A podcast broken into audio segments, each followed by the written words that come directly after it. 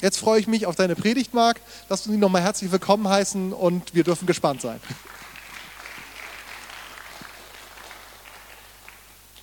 Dankeschön. Ich bin gerne bei euch und wir sind ja jetzt in der Weihnachtszeit, dritter Advent, das dritte Lichtlein brennt. Das heißt, wir sind jetzt fast schon auf der Zielgerade und wegen dem habe ich heute auch eine Weihnachtspredigt, damit wir uns einfach nochmal vergegenwärtigen, warum wir denn Weihnachten feiern. Ich stelle fest, dass immer wieder mehr und verstärkt die Frage gestellt wird, geht Weihnachten nicht auch ohne Jesus? Geht Weihnachten nicht auch ohne Jesus? Und wir merken, dass das immer mehr passiert. Es wird ein Fest gefeiert. Und wenn man Leute fragt, hey, um was geht es denn überhaupt? ja, wie war das nochmal? Und wir erhalten dann vielleicht auch Postkarten, da wünscht man sich nicht mehr frohe Weihnachten, sondern Happy Holidays, um auch keine ethnischen Minderheiten zu diskriminieren. Oder Happy oder Merry Xmas, auch um hier das Wort Christus irgendwie zu vermeiden. Und ein Reporter hat sich auf die Suche gemacht und ist einfach dieser Frage nachgegangen, wann ist für die Deutschen keine Weihnachten? Oder was gehört zu Weihnachten denn unbedingt dazu, dass wir das Gefühl haben, es ist Weihnachten?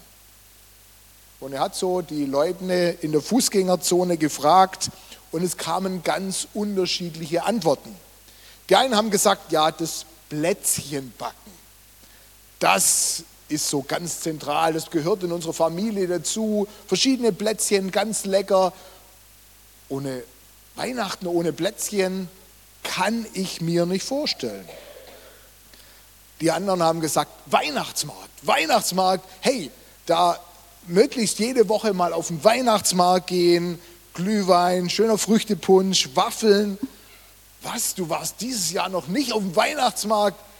Weihnachten ohne Weihnachtsmarkt Nee, geht überhaupt nicht.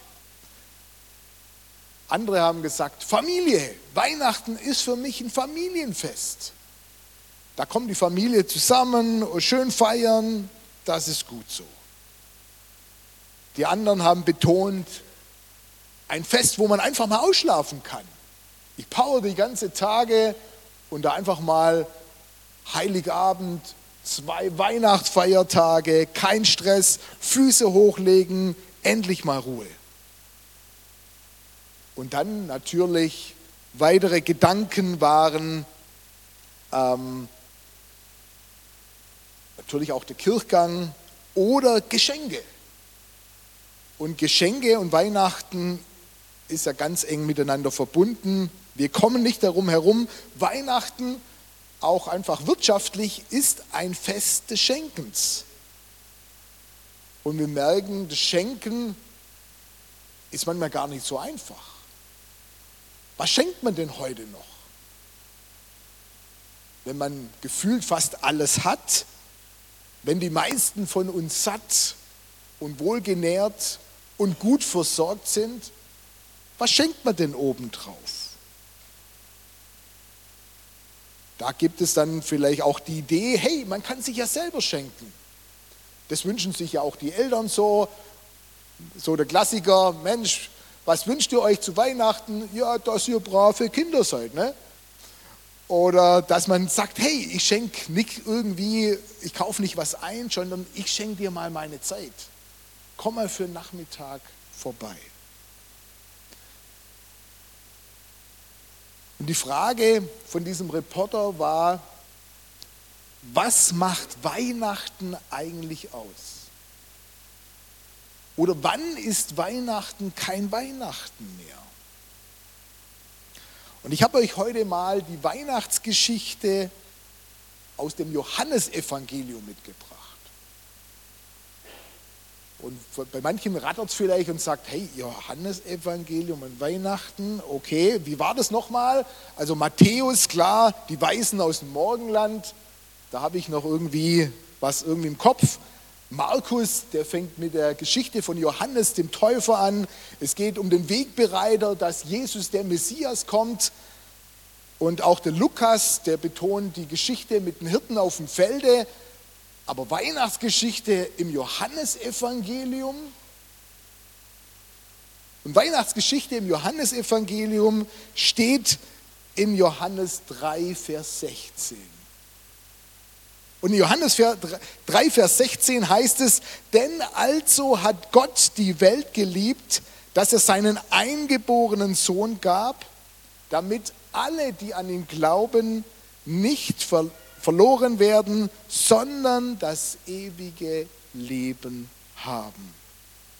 Denn Gott hat seinen Sohn nicht in die Welt gesandt, dass er die Welt richte, sondern dass die Welt durch ihn gerettet werde. Und wer an ihn glaubt, wird nicht gerichtet. Wer aber nicht glaubt, der ist schon gerichtet, denn er glaubt nicht an den Namen des eingeborenen Sohnes Gottes. Das ist für mich die Weihnachtsgeschichte im Johannesevangelium. Er bringt es eigentlich auf den Punkt. Gott wird Mensch. Gott hat die Welt so geliebt, dass er seinen eingeborenen Sohn gesandt hat für uns, damit wir leben können. Das ist Gottes Geschenk an uns. Gott schenkt sich selbst für dich und für mich. Mit Haut und Haaren, mit allem, was dazugehört, verlässt Gott alle Schönheit, alle Pracht und Majestät. Er macht sich klein. Und das ist das Geheimnis von Weihnachten. Gott macht sich greifbar, aber Gott macht sich auch angreifbar. Und manche fragen sich ja auch, Mensch, ist das noch Gott? Ein Kind in der Krippe, so menschlich, so niedrig geworden? Müsste Gott nicht mächtiger, müsste Gott nicht majestätischer, gewaltiger sein?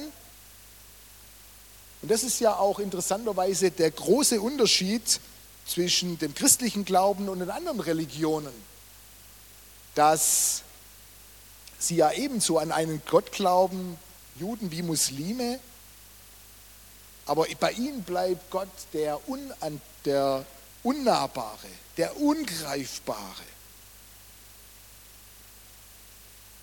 Und die Vorstellung, dass Gott sich niedrig macht, dass Gott auf diese Welt kommt, ist ja fast schon gotteslästerlich. Zumindest bei den Muslimen. Jemand hat mal folgendes Zitat gesagt und das hat mich sehr angesprochen. Viel zu viele Menschen woll, wollten Götter sein, doch nur ein einziger Gott wollte Mensch sein. Viel zu viele Menschen wollten größer sein, doch nur ein einziger Gott wurde ganz klein. Gott, Gottes Sohn, wurde Mensch, damit wir Kinder Gottes werden.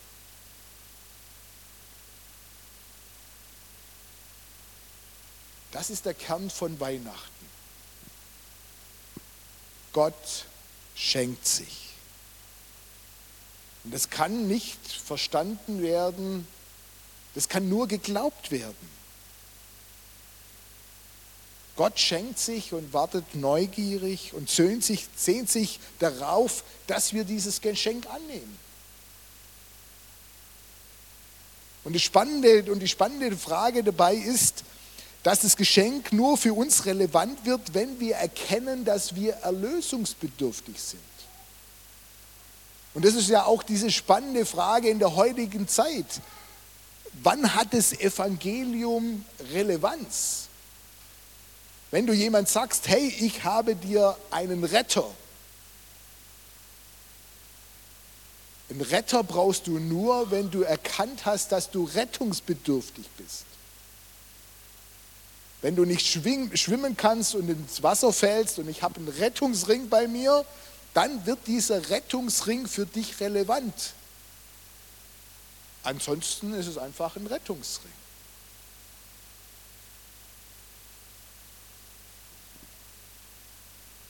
Das ist ähnlich wie bei einem Alkoholiker. In den ersten Phasen leugnet der seine Sucht und sagt, nee, ich habe kein Problem mit Alkohol, überhaupt nicht. Erst wenn die Erkenntnis einsetzt, dass ein Problem vorhanden ist, dass er Hilfe braucht, dass er sogenannt rettungsbedürftig ist, ist es möglich, dass er Hilfe bekommt und dass ihm geholfen wird.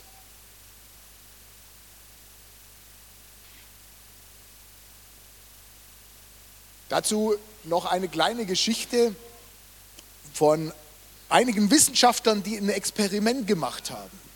Und sie haben Leute mitgenommen und es ging um das Thema Orientierung und sie haben Leute mitgenommen in die Wüste Sahara und haben diese Leute mit einem GPS-Sender ausgestattet und haben ihnen die Aufgabe gegeben, einfach ein abgestecktes Areal, ich, sage jetzt mal, ich weiß nicht genau, wie groß es war, aber ich sage mal 10 auf 10 Kilometer, wurden sie einfach in die Mitte gestellt und die Aufgabe war einfach, dass sie da einfach rausfinden. Und die Wissenschaftler haben eben dann beobachtet, es wird ja in Hollywood-Filmen immer, gibt es ja diese These, dass die Leute irgendwann mal im Kreis laufen. Und in der Tat konnte das quasi wissenschaftlich nachgewiesen werden, wenn der Himmel bedeckt war, also wenn es keine Orientierungspunkte gab, keine Sonne, keine Sterne, war es einfach so, dass selbst die Leute, die gesagt haben, ich habe einen richtig guten Orientierungssinn, ist für mich überhaupt kein Problem, von, ich sage mal, eigentlich muss man immer nur geradeaus laufen. Es ist ja eine total einfache Aufgabe. Ich bin im abgesteckten Feld, laufe immer geradeaus, erreiche die Kante und habe das Ziel erreicht. Aber letztendlich war es so, dass die Leute und das alle, also es, diese Aufgabe hat wirklich keiner geschafft, obwohl sie die besten Vorsätze hatten, obwohl sie extrem zielstrebig waren sondern sie sind früher oder später im Kreis gelaufen, weil einfach die Orientierung von außen nicht gegeben waren. Also das heißt, der Mensch muss erkennen, dass er Erlösung bedarf, dass er einen Retter braucht. Und viele Leute fragen sich heute in der Tat, warum brauche ich Jesus? wenn die Erde oder die Welt durch einen Urknall entstanden ist, dann ist ja für mich alles irgendwie geklärt. Ich komme eigentlich im Leben ganz gut zurecht. Zu was denn eigentlich Gott?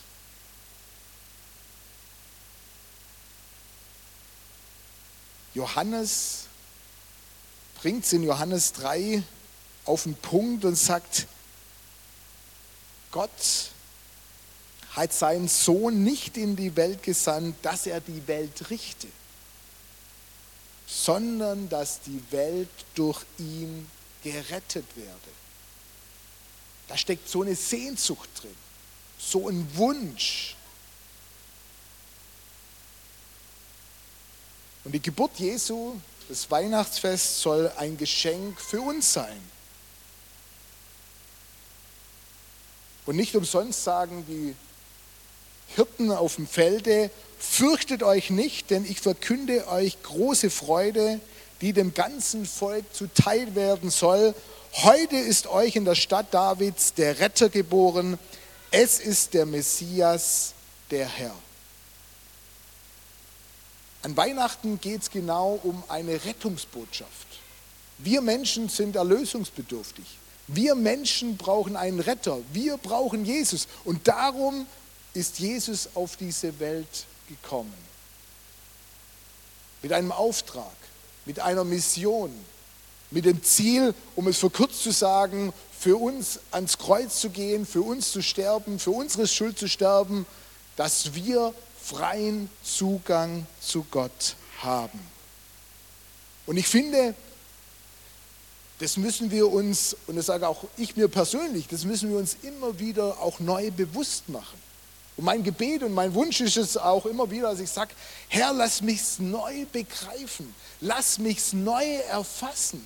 Also es nicht nur so eine Routine ist, man zündet das Nestekerzchen an und man hat eine schöne Familienfeier und man hat eine gute Zeit, sondern Herr, lass mich's erkennen, warum wir Weihnachten feiern. Und lass mich diese Zeit auch bewusst nutzen, diese Botschaft auch zu adressieren. Auch ganz praktisch, wenn wir unsere Weihnachtskarten schreiben. Was schreiben wir rein? Und manchmal kann das schon ein, ein guter Ansatz sein, dass wir einfach die Weihnachtsbotschaft und das, was es wirklich geht, dort adressieren und äh, festmachen. Weihnachten ohne Jesus macht überhaupt keinen Sinn. Dann ist es nur ein schönes Fest mit einer schönen Deko, mit einer schönen Atmosphäre. In Amerika haben darum die Christen einen Slogan entwickelt, eigentlich als Gegenreaktion zu Happy Holidays, dass man sich nicht mehr Merry Christmas wünscht, sondern Happy Holidays, haben sie sich entschieden, haben gesagt, Jesus is the reason for the season. Jesus is the reason for the season. Das heißt, Jesus ist der Grund für diese Saison oder für diese Weihnachtszeit. Jesus ist der Grund. Darum feiern wir Weihnachten. Er ist die Mitte und soll die Mitte bleiben, auch in allen Überlegungen bezüglich dem Fest, dass wir wirklich ja, an ihm orientiert sind. Darum feiern wir Weihnachten. Und ich komme zu dieser Anfrage, Anfangsfrage zurück. Wie geht es dir dabei? Was ist dir an Weihnachten heilig? Wichtig. Jeder lebt ja auch mit gewissen Traditionen. Die einen brauchen ganz spezielle Plätzchen und die anderen brauchen einen Weihnachtsbaum und für die anderen ist der Weihnachtsbaum genau das Falsche. Ähm, je nachdem, wie ihr sozialisiert seid. Wenn wir mal einen Strich ziehen,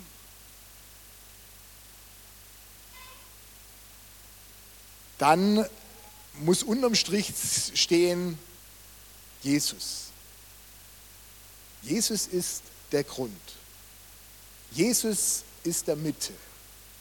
Und wenn wir Jesus nicht hätten, hätten wir nichts zu feiern. Wenn wir Jesus nicht hätten, wäre kein Licht dann. Dann würden wir im Dunkeln stehen. Und das ist die frohe Botschaft. Denn also hat Gott die Welt geliebt, dass er seinen eingeborenen Sohn gab, damit alle, die an ihn glauben, nicht verloren werden, sondern das ewige Leben haben. Wow. Was für ein Geschenk. Das Geschenk aller Geschenke. Lass es uns neu begreifen. Lass es uns neu erfassen. Und vor allem, lass uns von diesem Geschenk, das Gott für uns gemacht hat, es transportieren. Es wirklich zur Mitte machen. Und dass die Deko wirklich die Deko ist. Und nicht die Deko zur Hauptsache wird, sondern Jesus in allem, was wir machen und tun, die Mitte bleibt. Und in diesem Sinne frohe Weihnachten und nehmt diese Botschaft mit in eure Familien. Äh, Schreibt es auf die Weihnachtskarte mit drauf. Jesus ist der Grund, warum wir Weihnachten feiern. Merry Christmas. Ich möchte mit uns beten.